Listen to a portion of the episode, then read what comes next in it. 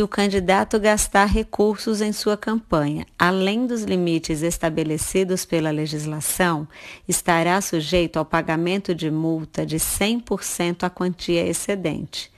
E, além disso, ainda pode responder por abuso do poder econômico e também por outras sanções que forem consideradas cabíveis, tanto pelo Ministério Público quanto pela Justiça Eleitoral. Um abraço.